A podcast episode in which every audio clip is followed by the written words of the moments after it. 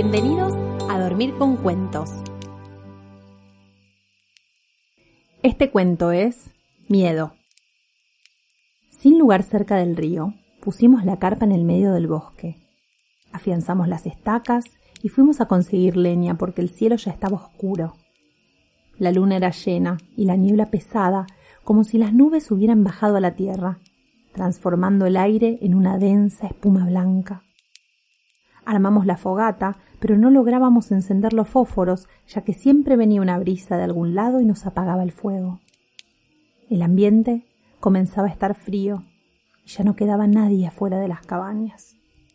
Estábamos solos, no había ni un ruido a nuestro alrededor, solo un silbido lejano de algún animal del monte fuera del campamento. Miré a mi amigo los ojos y le brillaban en la oscuridad. Tenía miedo de que hubiera una fiera salvaje y nadie nos escuchara pedir ayuda. De repente, algo se movió entre las ramas. Se agitaron las hojas y del susto nos abrazamos fuerte, los ojos bien cerrados. Fue ahí cuando apareció entre las sombras una figura desconocida moviéndose entre la maleza. Comenzó a abrirse paso hacia nosotros, que no parábamos de llorar y pedir auxilio, pero ni una sola persona nos oía. ¿Sería una bestia?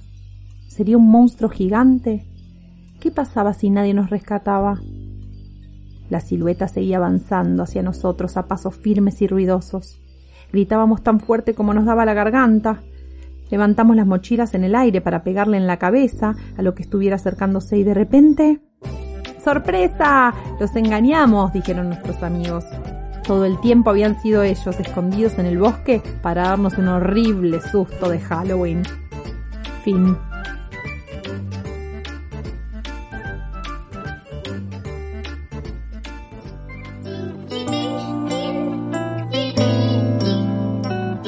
Para encontrar más cuentos, búscanos en Instagram como arroba a dormir con cuentos.